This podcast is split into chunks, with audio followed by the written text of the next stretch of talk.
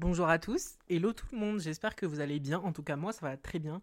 Bienvenue dans ce nouvel épisode de Speak Up by Zam, le podcast où on va au fond des choses et au-delà des filtres. Alors avant de vraiment commencer à rentrer dans l'épisode d'aujourd'hui, je vous conseille d'écouter l'épisode d'avant, Ta réussite, ton chemin, parce que le sujet du jour est dans la continuité de ce dont j'ai parlé dans cet épisode. Et puis c'est pas pour me jeter des fleurs, Bon, quand même un petit peu.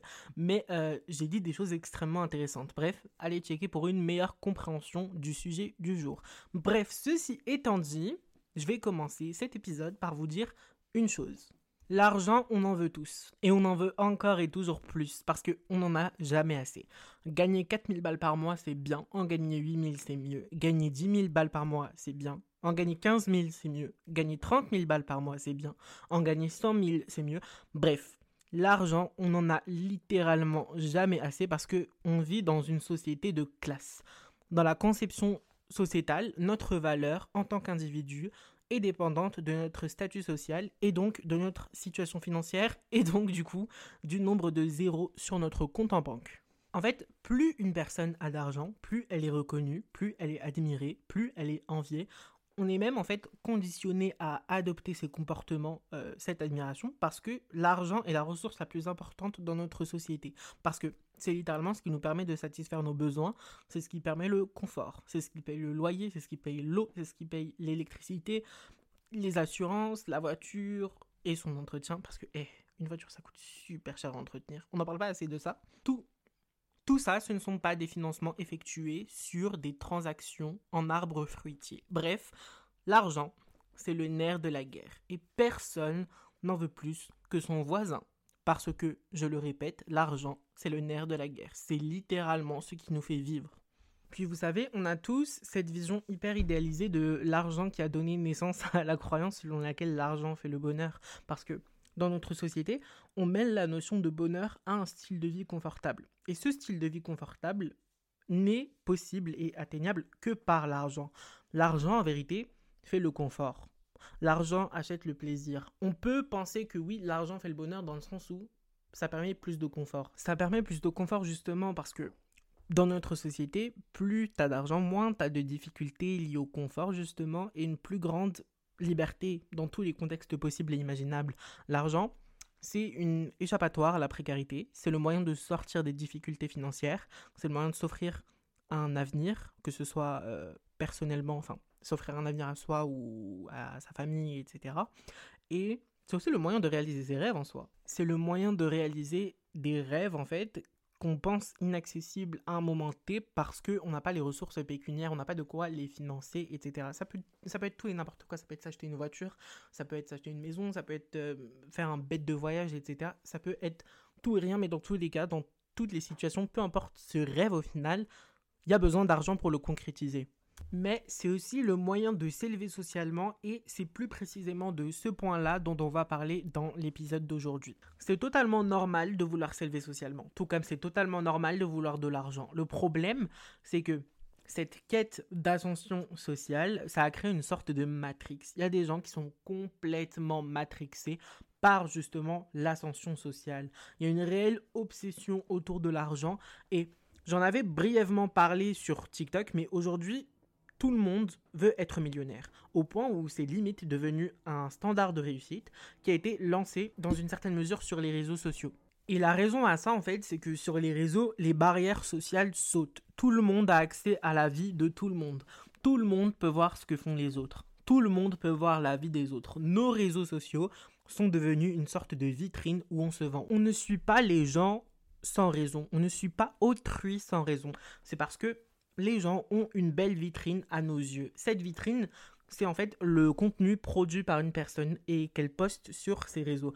Et tu as ces gens en fait dont la vitrine, c'est leur vie. C'est principalement leur réussite, leur argent, leur quotidien de millionnaire. Donc un quotidien qui est diamétralement opposé au quotidien de la plupart des gens. C'est des gens qui vivent dans des maisons incroyables, qui conduisent dans des grosses voitures, avec une montre qui brille tellement il y a de diamants dessus au poignet. C'est des gens qui voyagent toujours en business ou alors en jet privé. Ils se rendent dans des destinations dont toi-même tu connaissais pas le nom. Et quand tu vois tout ça, bah, ton lifestyle, le lifestyle que tu mènes toi à côté, il paraît vraiment ridicule. Le lifestyle de ces gens, c'est luxe et confort à gogo, quand chez toi, c'est plutôt métro, boulot, dodo. non, pardon, j'ai dead. J'ai dead la comparaison. Non, j'ai trop dead. Bon, plus sérieusement, parce que ces gens vivent un quotidien diamétralement opposé au tien et qui fait vraiment rêver. Parce que toi, tu es là, tu vis dans un 35 mètres carrés à 30 minutes de métro du centre-ville, tu es étudiant dans une filière que t'aimes pas ou alors tu es dans un taf que t'aimes pas, tu roules en Clio ou en RERD avec une Casio au poignet et ton dernier voyage c'est le week-end que tu as passé avec tes parents au ski il y a 4 ans de ça. Effectivement, quand tu vois tout ça, ta vie a l'air médiocre et t'as qu'une envie justement c'est d'avoir tout ce que ces gens dont tu regardes la vie ont parce que ces gens-là ont l'argent que toi tu n'as pas, ont le statut que toi tu n'as pas, ont le confort que toi tu n'as pas. Même moi qui viens d'une famille où l'argent n'est pas un problème, je suis pas non plus l'héritier d'une grosse fortune, mon père n'est ni Elon Musk ni euh, Mohamed bin Salman. Pour ceux qui ne savent pas, MBS c'est le, prince de l'Arabie Saoudite. Même si j'ai grandi dans un confort et une aisance financière que certains n'ont pas eu, être exposé à cette vie faite de luxe dans une certaine mesure, ça me rend envieux parce que, comme tout le monde, je veux pouvoir un jour mener le même niveau de vie et m'y maintenir, me maintenir à ce lifestyle. Je veux pouvoir vivre et me maintenir un style de vie, un certain style de vie hyper confortable sans que ça ait de lourdes conséquences financières derrière. Je veux pouvoir booker un vol en business sur un coup de tête. La villa avec piscine à débordement, chef privé et gouvernante, nounou pour les enfants, etc je la veux. Je veux rouler en gros gamos. Je veux manger Gucci, Prada et puis Fendi tous les jours. Je veux que ma vie soit faite en fait de tout ce luxe que je vois sur les réseaux. Et comme tout le monde, je veux être millionnaire. Parce que comme tout le monde, je veux de l'argent. Je veux m'élever socialement. Mais je suis pas non plus complètement delusional et matrixé par l'ascension sociale et obsédé par le fait de devenir millionnaire. Parce que ce qu'il faut comprendre et ce dont il faut avoir conscience, c'est que tout le monde ne peut pas et ne sera pas millionnaire tout le monde ne deviendra pas millionnaire. Et comme je l'ai déjà dit, on vit dans une société de classe. Les disparités sociales, les inégalités sociales sont obligatoires. Il y a des ultra riches. Il y a des riches, il y a des moins riches, il y a des beaucoup moins riches, il y a des gens plus ou moins riches et des gens plus ou moins pauvres. Le monde est fait comme ça. Ça a toujours été comme ça. C'est encore comme ça aujourd'hui et ça sera encore comme ça demain. Et absolument rien ne peut changer la réalité sociétale. Pas même votre bon vouloir. Parce que s'il y a bien une croyance à démystifier à tout prix, c'est le fameux quand on veut, on peut. Je sais, la pilule est dure à avaler, mais il faut vraiment comprendre, intérioriser et garder à l'esprit que non seulement le bon vouloir ne change pas la réalité de la société, parce que sinon, en fait, ça serait trop facile. On serait tous des Bill Gates, on serait tous des Elon Musk, on serait tous des Jeff Bezos, on serait tous des Bernard... J'arrive jamais à dire son nom. Bernard Arnault. parce qu'en fait, on a tous envie d'être pété de thunes. Mais on ne part pas tous du même pied d'égalité. Cet objectif du million est plus difficilement atteignable pour certains, plus facile à atteindre pour d'autres. Là aussi, le bon vouloir n'y change rien. Et justement, cette croyance du quand on veut, on peut, elle découle de la hustle culture. Cette culture du travail acharné qui est très présente dans le monde entrepreneurial et qui s'inscrit dans cette même logique de matrix d'ascension sociale et de succès financier, mais qui efface la réalité sociétale et qui laisse supposer qu'il existe une forme de méritocratie alors que ce n'est pas le cas. Et c'est ce que les discours des entrepreneurs sur les réseaux font miroiter. Le problème, c'est que ces discours reposent sur leur expérience et leur parcours, qui ne peut pas être universalisé. Un parcours, c'est individuel. Un parcours n'est pas une norme. Pour autant, c'est ce que font ces gens-là. Ils imposent leur parcours comme si c'était une norme. Et justement, ils font croire que tout le monde peut atteindre leur niveau. Mais encore une fois, c'est des discours qui sont très utopiques. Je le dis, je le répète et je le répéterai encore et toujours parce que vous devez imprimer ça dans vos têtes. Ce n'est pas parce que tu veux être que tu seras. Ce n'est pas parce que tu veux être millionnaire que tu seras millionnaire. Et puis, il y a un détail que les gens ont vraiment tendance à oublier, mais qui a son importance, c'est que sur les réseaux, les réseaux en fait, c'est pas la vraie vie. Alors, non seulement il y a des mythos, mais sur les réseaux, on parle toujours de notre parcours en arrondissant les angles. Et à écouter les entrepreneurs sur les réseaux, tous sont partis de rien. Soit ils ont quitté l'école parce que l'école ça sert à rien, soit ils avaient ce prof qui leur a dit qu'ils ne réussiraient jamais, puis à partir de là, leur objectif de vie, ça a été de prouver à ce fameux prof qu'il avait tort. Mais dans les deux cas, ils ont monté un business qui a tout de suite marché, puis ils ont continué à le développer, ou alors ils en ont lancé d'autres, et ainsi de suite, jusqu'à devenir millionnaires. Et ce storytelling-là, qu'on voit beaucoup et qui est hyper bancal, il est plus que douteux. Et je peux pas être le seul à, le dire ou à le remarquer. C'est beaucoup trop lisse, beaucoup trop parfait. Et c'est la règle du jeu sur les réseaux. Tout doit être parfait y compris notre parcours, y compris notre réussite. Et justement, si on se détache de ces discours de secondes, on se rend compte qu'au final, tout ce que ces gens font, c'est vendre le fait d'être millionnaire, rien de plus. Et au-delà de ça, ils font croire que leur niveau est facilement atteignable pour tout le monde, que tout le monde peut atteindre leur niveau, au point en fait ils vendent des formations à je ne sais pas combien pour justement apprendre aux gens à être millionnaires, atteindre leur niveau. Comme je l'ai dit dans le dernier épisode, ta réussite, ton chemin, il y a un réel business de la réussite sur les réseaux. Bref, passons. Je le redis, en fait, les gens, tout ce qu'ils font, c'est vendre leurs millions. Et ils ne vont jamais parler de ce qui gravite autour ou bien de tout ce qui a pu se passer avant. Encore une fois, on est dans une société de classe. Tout le monde n'évolue pas dans le même milieu social de base. Et notre origine sociale, c'est la base de notre évolution en société, justement. Une personne venant d'un milieu populaire a beaucoup moins de chances d'atteindre le million, là où ça sera plus simple pour une personne issue d'un milieu beaucoup plus favorisé. Et dans la société, les gens occupent une position similaire, voire identique à celle de leurs parents. Notre destinée sociale est déterminée par la situation de nos parents. Les inégalités sociales se reproduisent de manière intergénérationnelle parce qu'à défaut de la méritocratie, la reproduction sociale existe. Et d'ailleurs, l'INSEE a publié plusieurs études hyper intéressantes sur le sujet. Je vous invite à aller checker, c'est hyper intéressant. Après, c'est du bon gros jargon économique, mais c'est quand même très intéressant. La dernière en date, c'est 2022 et les chiffres qui en ressortent montrent que la reproduction sociale n'est pas qu'une simple théorie économique. Un enfant qui fait partie des 20% de familles les plus aisées a trois fois plus de chances en moyenne d'être parmi les 20% les plus aisés de sa génération qu'un enfant issu d'un milieu modeste. C'est un constat qui est assez global en France. Parce que justement, c'est le pays par excellence qui reproduit le plus les inégalités. Et l'INSEE a également euh, publié une étude dessus. Je vous invite à aller checker vraiment. Je vais essayer de retrouver un maximum de liens et euh, vous, les, vous les insérer en description. Puis sinon, de toute façon, tout est disponible sur le site de l'INSEE. Allez checker, de toute façon, c'est gratuit, c'est public, vous avez le droit d'aller checker. Pas besoin d'être un économiste pour aller checker. Genre, c'est très simple de compréhension. Tout ça pour dire en fait que quand on vient d'un milieu populaire avec des parents qui ont du mal à gendrer des bouts, qui parfois cumulent plusieurs emplois pour subvenir aux besoins du foyer, qui vivent au centime près, qui ne peuvent pas se permettre de faire des écarts, les chances de devenir millionnaire sont extrêmement minimes. Parce que évoluer dans un milieu populaire, ça ferme des portes. Ça ferme des portes en matière de réseautage, ça ferme des portes en matière d'opportunités, ça ferme des portes en matière d'éducation, et l'objectif du million est beaucoup plus éloigné parce que tu n'évolues pas dans un milieu favorisé avec des gens favorisés qui fréquentent eux-mêmes des gens favorisés.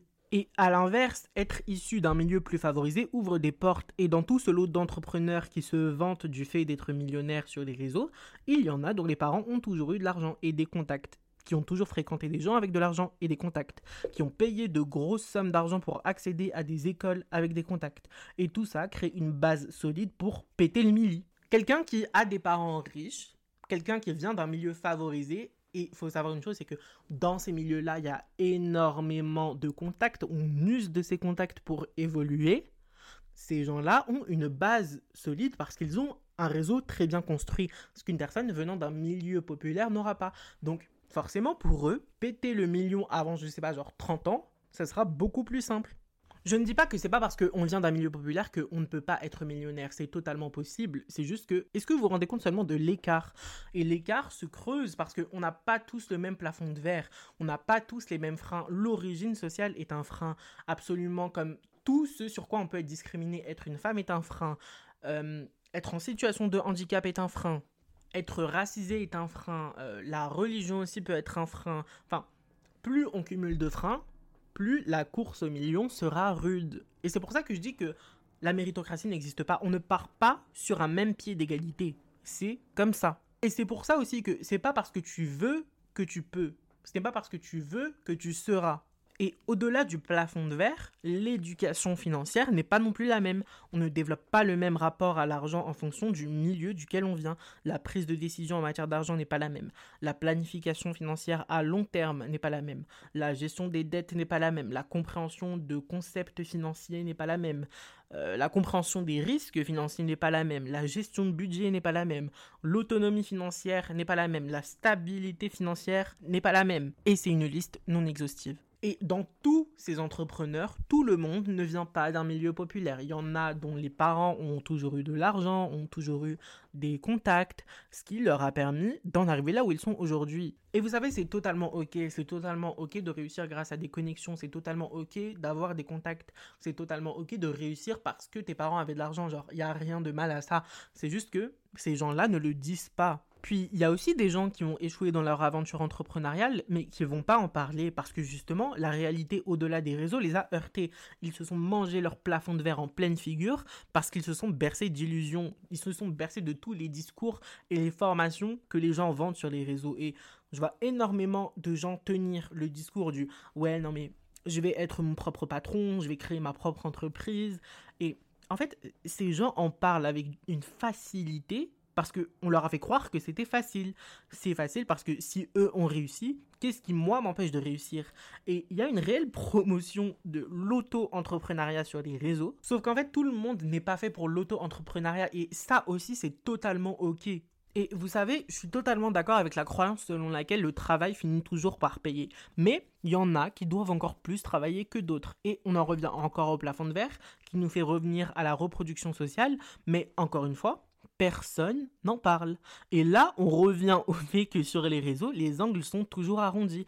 On met en avant les aspects positifs, on met en avant une carrière, on met en avant un parcours entrepreneurial, on met en avant les réussites et on ne parle pas des échecs et des difficultés que ça implique. Parce que des échecs et des difficultés, il y en a. Arrêtez de croire par pitié que devenir millionnaire, devenir riche, entre guillemets, c'est facile. Ça ne se fait pas du jour au lendemain. Et on ne réussit pas sans échec. Sauf qu'en fait, tout ça, tous ces entrepreneurs qui vous disent ouais, non mais quand tu veux, tu peux, quand on veut, on peut, le travail finit toujours par payer, etc. Moi, je suis parti de rien, beaucoup, beaucoup de phrases aussi. Bah en fait, ça crée une image très irréaliste de la réussite. Ça crée des attentes irréalistes. Ça engendre une pression sur ceux qui comparent leur propre parcours à ces récits qui sont en fait très édulcorés et très éloignés de la réalité. Ça crée un standard de la réussite qui n'a pas lieu d'être. Parce que comme je l'ai dit dans l'épisode Ta réussite, ton chemin que je vous ai dit d'aller écouter au début, la réussite et le parcours sont des concepts individuels et subjectifs. Encore une fois, on veut tous être blindés. Mais les gens sont concentrés sur cette envie de péter le million au point de courir après, mais on ne sera pas tous millionnaires. Tout le monde ne peut pas être millionnaire et tout le monde ne deviendra pas millionnaire. Puis au final, ce fameux chiffre par lequel les gens sont obsédés, non seulement c'est pas une ambition, mais c'est pas non plus une finalité. Ce n'est pas parce que tu as pété le million que ça y est, tu peux te reposer sur tes lauriers. Et ça, beaucoup de gens ne le comprennent pas parce qu'ils n'ont pas reçu d'éducation financière.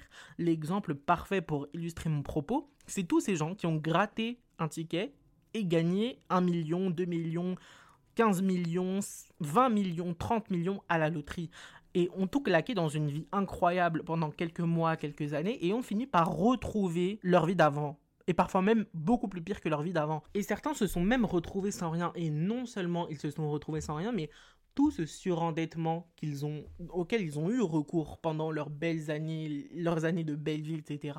Mais ils font comment pour tout rembourser? Parce que c'est pas comme si c'est pas comme si c'était des petits crédits, des petites dettes, etc. Non, c'est des gens qui vont devoir travailler toute leur vie. Certains même, trigger warning, se suicident parce que justement ils ne peuvent pas payer leurs dettes. Et c'est pour ça en fait que toute cette course au million, elle est ridicule parce que non seulement c'est difficilement atteignable pour certains, certains ne l'atteindront jamais.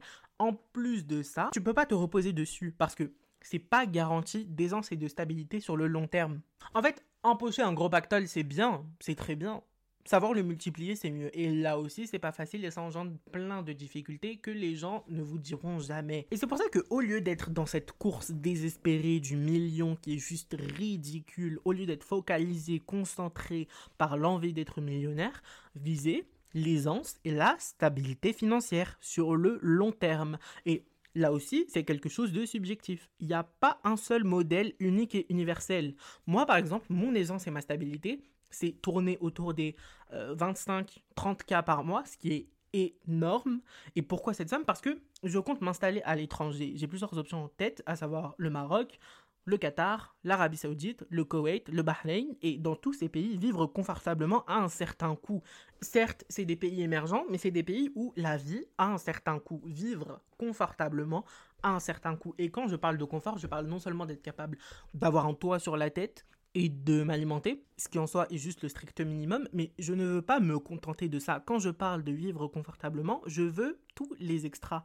Je veux pouvoir voyager autant de fois que je veux dans l'année. Je veux vivre dans un gros appartement, je veux conduire une grosse voiture, je veux pouvoir sortir autant que je veux, je veux pouvoir faire un gros shopping sur un coup de tête. Bref, je veux pouvoir tout faire sans avoir à constamment surveiller mes dépenses pour être sûr de ne pas faire d'écart. Et au-delà de ce train de vie, je veux être capable d'être le filet de sécurité dans ma famille en cas de problème financier. Et ça, je, vous en ai parlé dans l'épisode précédent.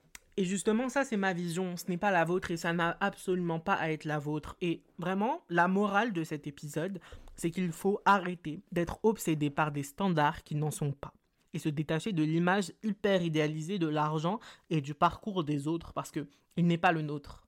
Ayez vos propres standards et votre propre vision parce que la vision des autres, comme je l'ai dit, n'a pas à être la vôtre. C'est pas parce que t'as pas de Rolex avant 40 ans que tu as raté ta vie. C'est pas parce que tu conduis pas en Urus que tu as raté ta vie. C'est pas parce que t'es pas millionnaire que t'as raté ta vie. Et puis voilà, c'était le mot de la fin. Je vais m'arrêter là pour aujourd'hui. Si l'épisode vous a plu, n'hésitez pas à me le faire savoir par un petit DM sur Insta. Vous avez mes réseaux en description du podcast, mais aussi celle de l'épisode. Et n'oubliez pas de bien noter le podcast parce que on veut être le meilleur podcast de France. Genre, vraiment, goal ultime. C'était Aïsam au micro de Speak Up Zam. Je vous souhaite une très belle journée, un très bel après-midi, une très belle soirée ou même une très belle nuit en fonction du moment de la journée auquel vous m'écoutez. Et ceci étant dit, je vous dis à très vite pour le prochain épisode. Bye guys